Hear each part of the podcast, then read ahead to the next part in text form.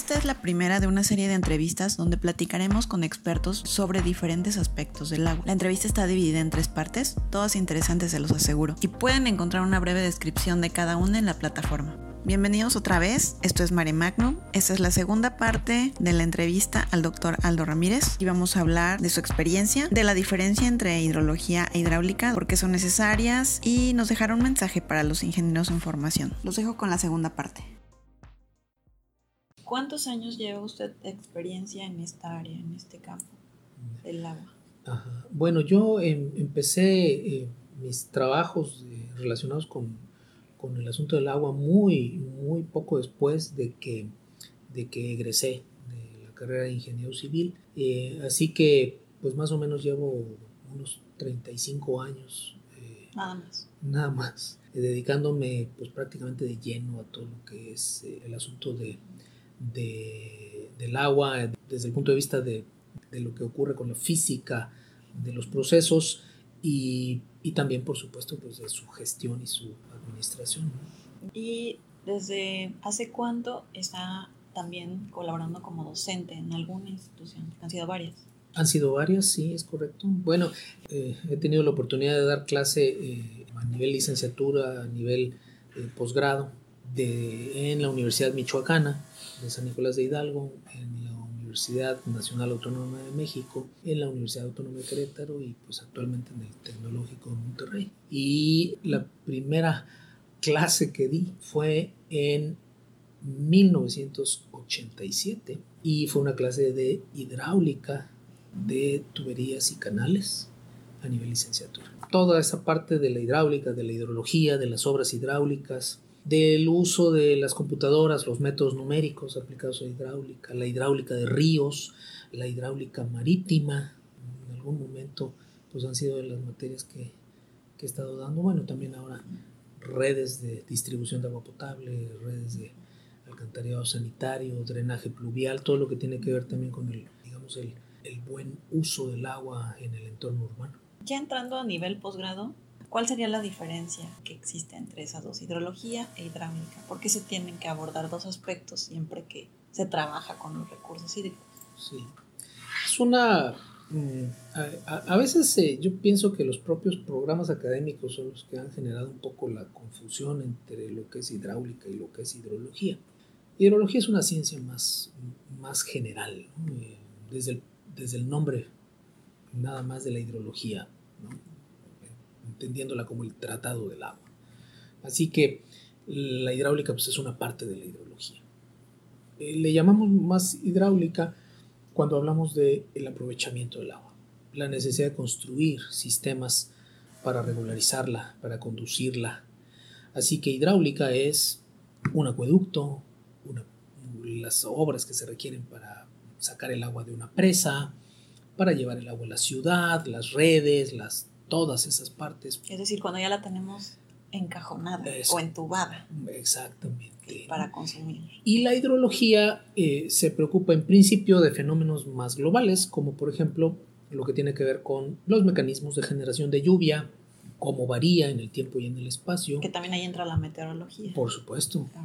o la parte, exacto, la, o, la, o en particular la parte de la meteorología que trata con el agua, que es la hidrometeorología eh, es muy importante ahí. Y luego pues viene esa transformación de la lluvia en escurrimiento que se da precisamente pues, en las zonas montañosas, en las cuencas. Y ahí también pues aparecen otras ciencias como la geomorfología, y la geología y todas estas cosas. Em, y entonces la hidrología pues tiene, digamos, eh, eh, ve procesos más, más amplios. Hay algunas obras en particular mí me gusta mucho hablar en ese sentido de las presas, por ejemplo, que tienen una componente de, un estudio y un análisis hidrológico muy importante, porque para saber dónde voy a construir una presa requiero hacer mucha hidrología, pero luego ya para la parte operativa de la presa necesito hacer mucha hidráulica, de cómo va a funcionar la presa, de cómo le voy a sacar el agua, de cómo van a funcionar los vertedores y todas estas obras adicionales, entonces hay mucha hidráulica. Eh, es, es, muy interesante. Tal vez sea la obra hidráulica que requiere más estudios análisis que se espera que funcione por 50 años o más. Tenemos presas de 300 años en México. Sí, y algunas de ellas pues siguen operando todavía, ¿no? Eh, no solo desde el punto de vista de las materias de agua, sino que las presas también demandan mucho conocimiento de muchas otras de las materias de la ingeniería civil, como por ejemplo el asunto de la geología, la geotecnia, mm, mecánica de suelos, las estructuras, eh, todas estas cosas. Entonces, es, eh, claro, a las presas también podría uno hacerle un análisis sísmico, eh, todas estas situaciones que, llevan precisamente a, constituir, yo creo que a la presa como la obra más grande por excelencia, ¿no? la que aglutina todas, todas las ramas, o casi todas las ramas importantes de la ingeniería civil. Diría que hay hay, hay, hay dos, eh, digamos, dos vertientes. En la zona donde más llueve tenemos presas muy importantes, sistemas generadores de energía eléctrica. También tenemos presas muy importantes en la zona norte, especialmente en la noroeste, en donde no llueve tanto, pero que eh, pues las presas tienen ese rol precisamente de la regularización. De vez en cuando hay buenas lluvias que vale la pena atesorar y entonces hay, hay, hay zonas de riego importantes que hay que abastecer y por eso hay una, también hay un, hay un sistema de presas importante en el norte, en el norte del país. Ahora sí, vamos con las preguntas personales. ¿Qué es lo que más disfruta de este trabajo? De su trabajo en, el, en cuanto a recursos hídricos, todo lo que le ha tocado ver o en los proyectos que ha participado. ¿Alguno le ha dejado muchas satisfacciones? ¿Alguno en especial? Bueno, yo eh, en, todo el, digamos, el, todo este proceso, todas estas etapas que, han pasado en todos estos treinta y tantos años o un poco más. He visto muchos proyectos y creo que lo interesante es que en principio ningún proyecto es igual. Yo creo que todos marcan desafíos eh, particulares, algunos muy grandes, otros no tanto. Así que de todos los proyectos se, aprende. Eh, he estado metido en proyectos muy grandes de tratar, por ejemplo, de, controlar las inundaciones en, la zona de, de, Villahermosa, Tabasco, un problema muy, muy importante. Pero también este, otros proyectos que en forma local son, son digamos, también de muy alta relevancia, ¿no? Como eh, ¿qué, qué, va a pasar, por ejemplo, en Monterrey en el futuro, cómo vamos a poder eh, seguir satisfaciendo esas demandas de, de agua de aquí al 2050. ¿no? Y entonces eso es un ejercicio más, por ejemplo, de planeación. Y los proyectos, eh, cada proyecto que llega tiene, tiene una componente importante, de, digamos, de conocimiento nuevo, de poder eh, abordar esos desafíos. ¿no? Los últimos proyectos en los que he estado pues, han sido interesantes para mí, el desarrollo del plan hídrico para el Estado de Nuevo León con visión de 2050. Eh, también me ha gustado mucho el, todo, todo la, el, proyecto mediante el cual eh, implementamos el, el, núcleo estratégico de decisiones, que es, una, que es un teatro para la toma de mejores decisiones en el sector eh, agua en particular. Y ese es un proyecto que, que, que también eh, desarrollamos acá hace unos años.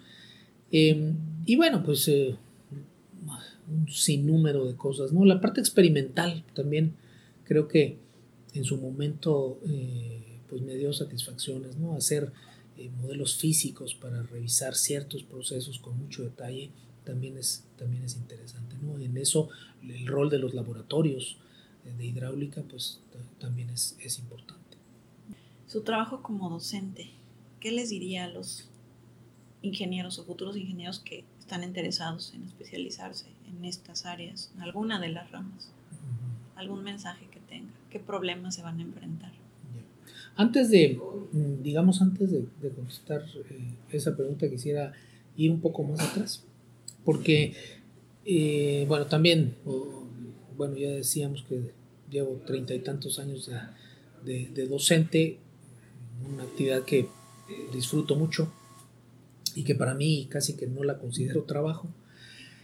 Pero la verdad es que eh, en, todos esos años me he dado cuenta de que no es fácil convencer a los muchachos de que se dediquen a, este sector. muchas veces con lo que asocian a la ingeniería civil es inmediatamente a la construcción y entonces su primera visión es dedicarse más a esa parte. ¿no? Entonces creo que como docente siempre pienso que una de mis, de mis eh, funciones es tratar de atraer a los muchachos hacia este tema tan interesante y tan importante que es la gestión del recurso hídrico, el agua. Ese es Ahora, la situación es que mm, el entorno ha ido cambiando drásticamente. Y entonces ya eh, hay, hay, que irse adaptando a, digamos, a todos los avances tecnológicos, a toda la posibilidad de tener datos eh, este, globales prácticamente pues, en tiempo real. Y, y, entonces eh, un poco mi función es pues tratar también de que los muchachos este, estén eh, muy, eh, muy, muy atentos a todos estos cambios y que comprendan las, eh, los conceptos, digamos, importantes, porque la verdad es que de aquí a 20 años, ¿no? o, incluso un poco más, ¿no? Nos imaginamos perfectamente a qué futuro se, van, a, se, van a enfrentar. Lo que sí sabemos es que los problemas relacionados, por ejemplo, con el agua, que es un recurso natural finito, pues en el futuro se van a ir agravando. Y entonces eh, todos estos cambios globales como el cambio climático, pues lo único que va a traer eh, consigo pues es una presión más grande sobre el recurso, así que hay que aprender a manejarlo mejor. Que va de la mano con temas ambientales, temas sociales. Correcto. Entonces va a estar, van a estar trabajando, creo, más con otras ramas, ¿no? No solo con ingenieros. Es correcto. Y la parte económica, que tampoco hay que olvidarla, ¿no? Entonces, social, ambiental, económico, pero, pero, pero lo técnico, pues está siempre ahí. Y creo que si hay un recurso que sea transversal a todos estos temas, pues yo creo que es el agua. Y entonces eh, hay que aprender a, a usarla de forma más eficiente, pues para bien de todas las generaciones que vienen. Por ejemplo, aquí en, el estado tienen una red, ¿no? de hecho en la ciudad tienen una red de monitoreo de precipitación que cualquiera puede ver. En, eh, hablando del, del, TEC de Monterrey, sí, sí es correcto, manejamos, eh, echamos a andar hace algunos años una eh, red de monitoreo hidrometeorológico o meteorológico, le llamamos Red TEC. bueno, solamente tenemos ocho estaciones, pero son ocho estaciones en la zona metropolitana que están adquiriendo información a cada 10 minutos que, bueno, pues están a disposición de, de cualquiera que lo, eh, cualquier persona que lo, que lo requiera, ¿no?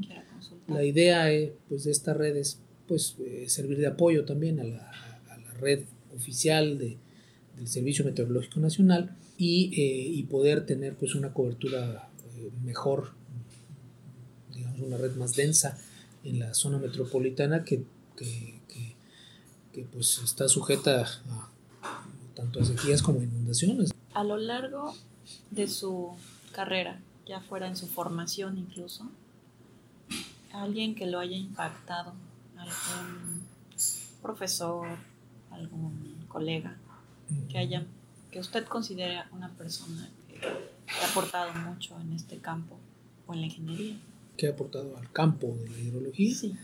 Bueno, no, se me vienen a la mente muchos, en particular, digamos, en los temas que yo manejo. Eh, digo, la escuela mm, emanada de la UNAM siempre, pues yo creo que ha llevado, digamos, ha sido punta de lanza en todas estas situaciones. No hay que olvidar que pues los profesores de la UNAM y los investigadores de la, de la UNAM pues han sido, digamos, el soporte de instituciones como el Instituto Mexicano de Tecnología del Agua, y de ahí también pues, se han generado investigadores que ahora están en muchas otras universidades.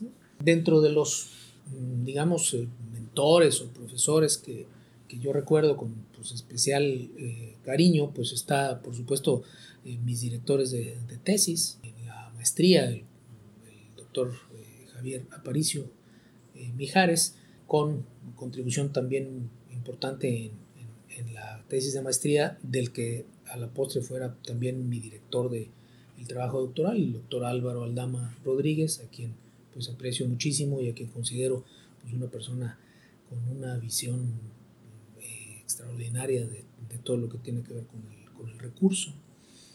Em, en la UNAM pues me ha tocado trabajar con, con, académicos e investigadores muy importantes, entre los cuales pues está, por ejemplo, el doctor Ramón Domínguez, que pues ha sido profesor de un sinnúmero de otros investigadores y muchos otros que eh, no quisiera decir nombres porque luego se me, va a faltar alguno, este, pero hay muchísimos eh, investigadores. No hay, que, no hay que olvidar que la ingeniería mexicana y en particular la ingeniería hidráulica mexicana pues ha sido modelo en, toda la región latinoamericana.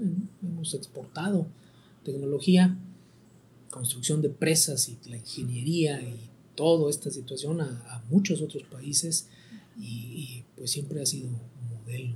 ¿Llegó alguien también? Eh, alguien que muchos conocieron como su profesor. Ajá, el, doctor, Enzo Levi. El doctor Enzo Levi es también una, una figura muy relevante en el sector agua sin que haya sido hidráulico, eh, de origen más bien de formación matemático, pero el doctor Enzo Levi, italiano de nacimiento, pero yo creo que eh, mexicano de corazón, eh, pues fue quien formó a muchos de estos profesores, entonces lo recordamos pues con, también con, mucho aprecio, porque pues nos formó a muchos. Un matemático formando ingenieros. Es correcto.